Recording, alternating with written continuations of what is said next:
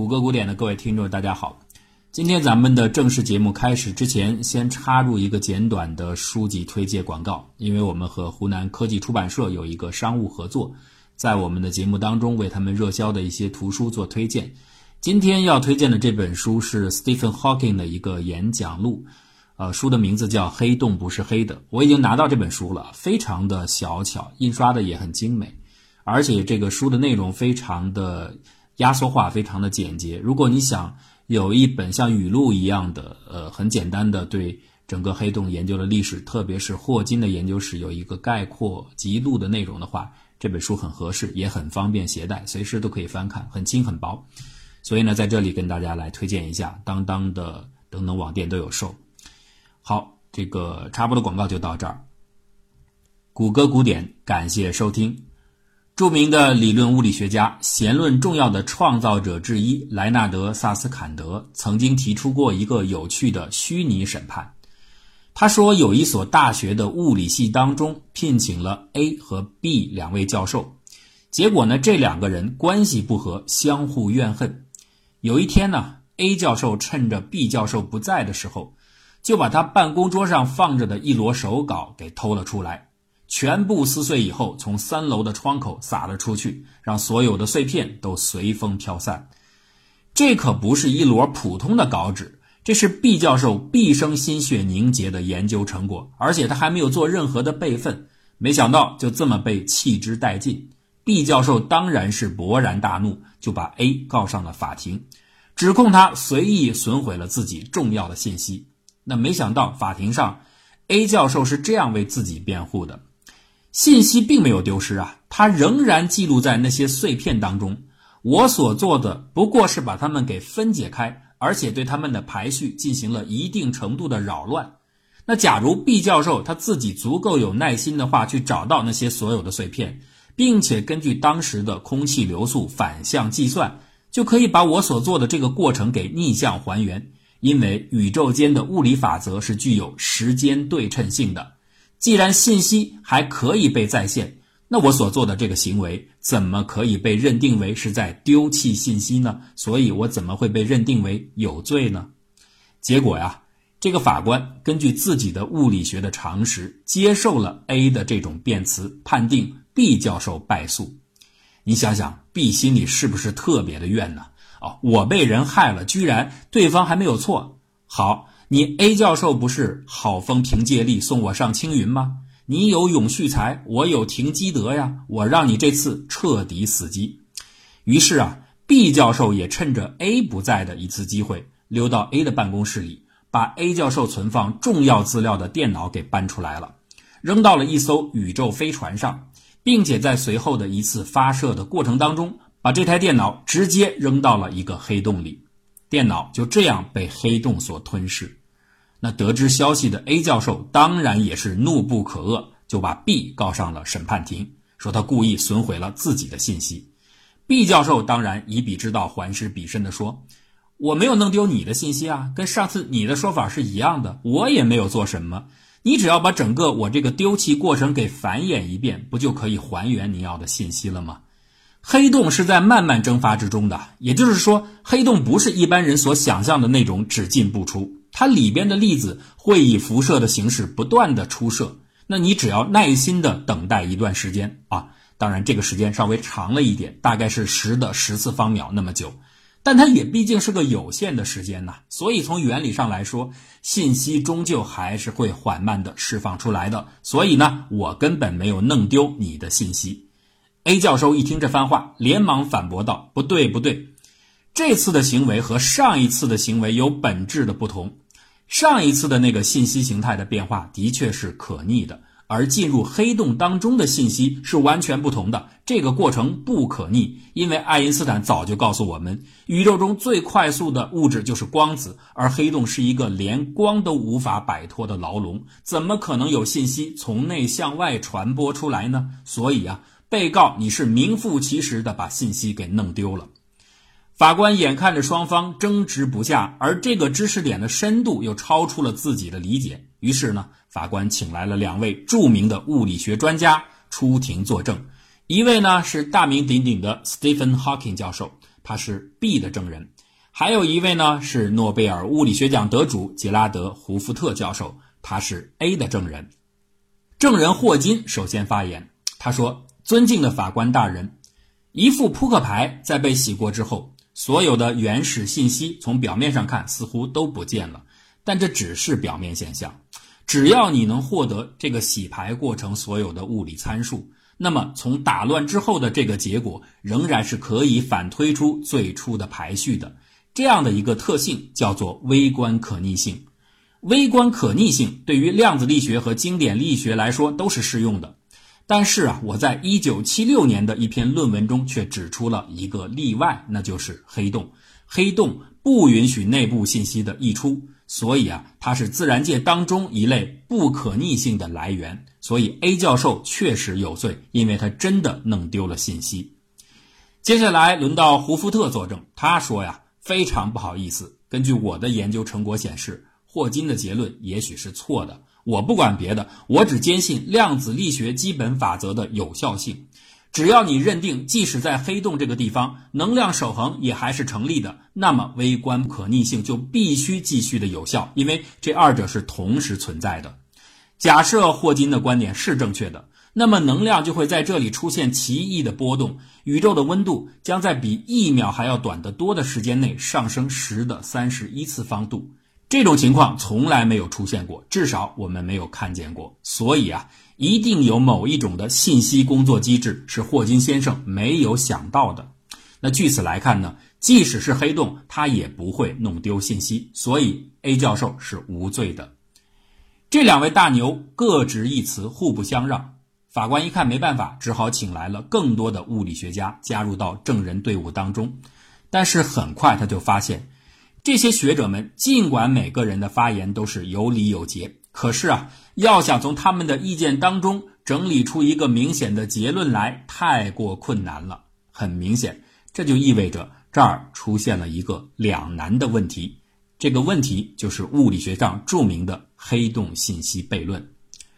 上面所说的围绕黑洞信息悖论展开的这个审判当然是虚拟的，但是啊，在真实的物理学史上。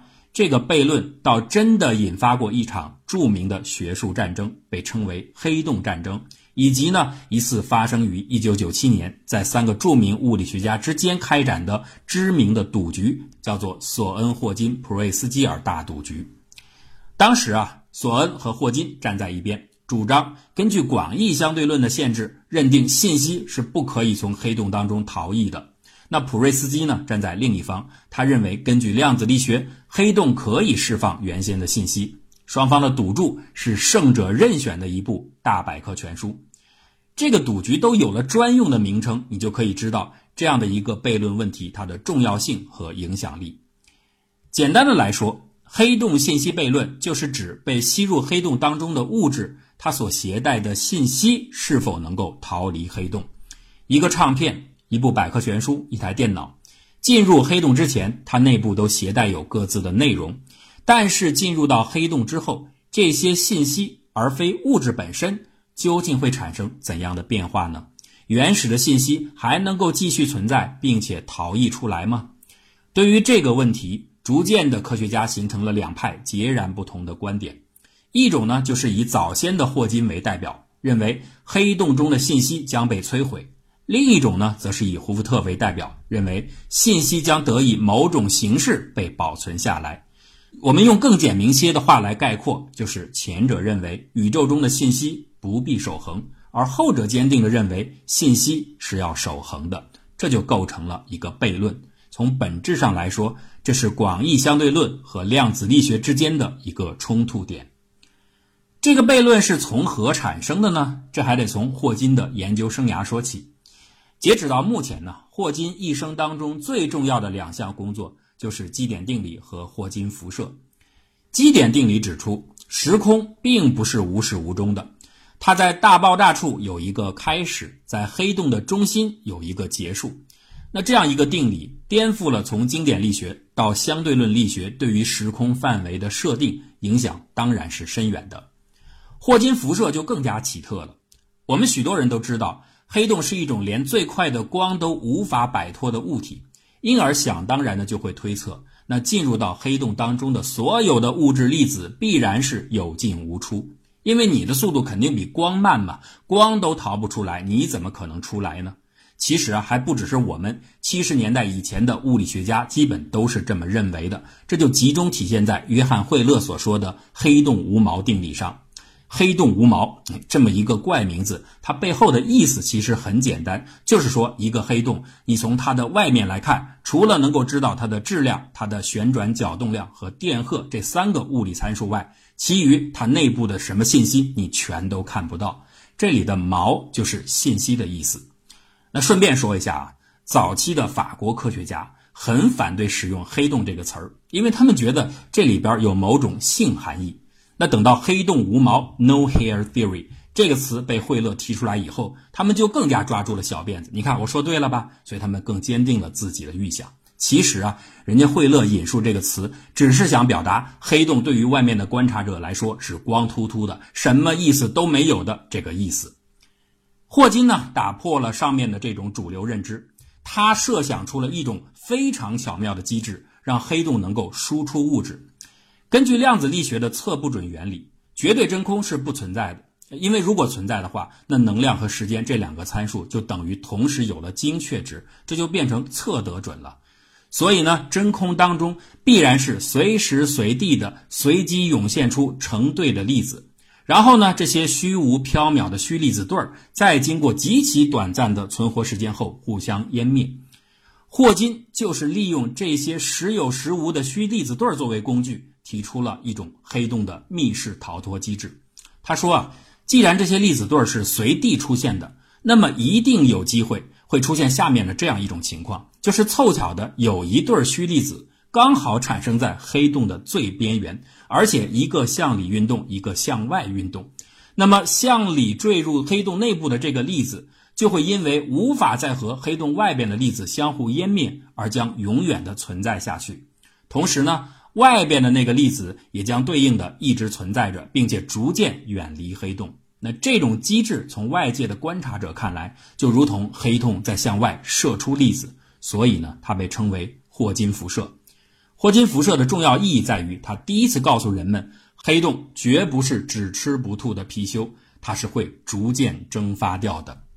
那既然物质能够出逃，理论上信息也可以被携带出来。但是问题是啊，按照霍金辐射的这种构想，逃出黑洞的粒子是完全随机发生的，而起初被吸入黑洞的那些物质，它则是有结构、有内容的。如此一来啊。这种射出来的粒子，它既是含有信息，这些信息还能是原先的那些信息吗？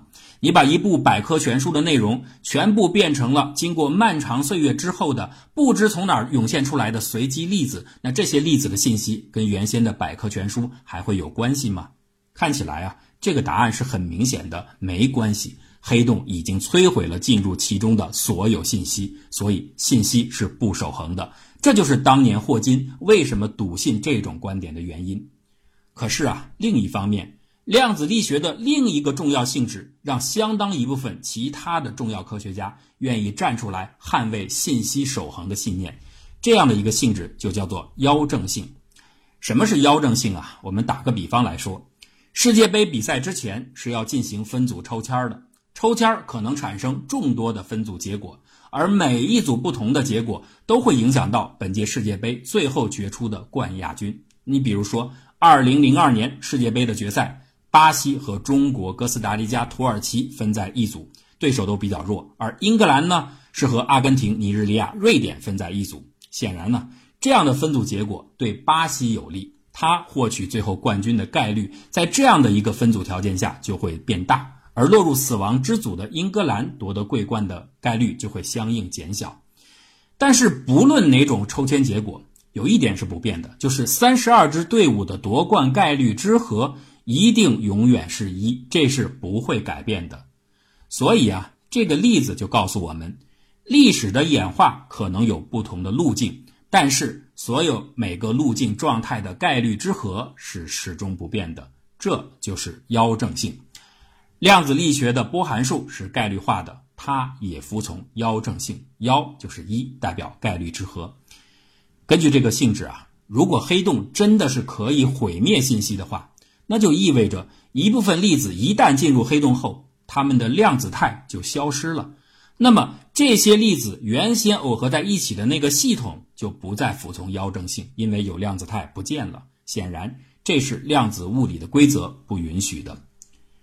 黑洞中的信息是守恒的还是不守恒的？看起来双方都有坚实的依据，所以悖论才会从此产生。所以，索恩、霍金、普瑞斯基尔的大赌局才会出现。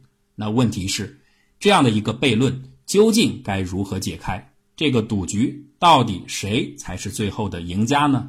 我们下期为大家揭晓答案。节目的最后，再次向大家推荐这本书《黑洞不是黑的》。这本书并不是一个大部头的科技书，并不是巨细靡遗的，它很适合你作为一个快速了解黑洞研究历史的一个入门书。所以呢，有机会欢迎大家来看一看。感谢大家的收听。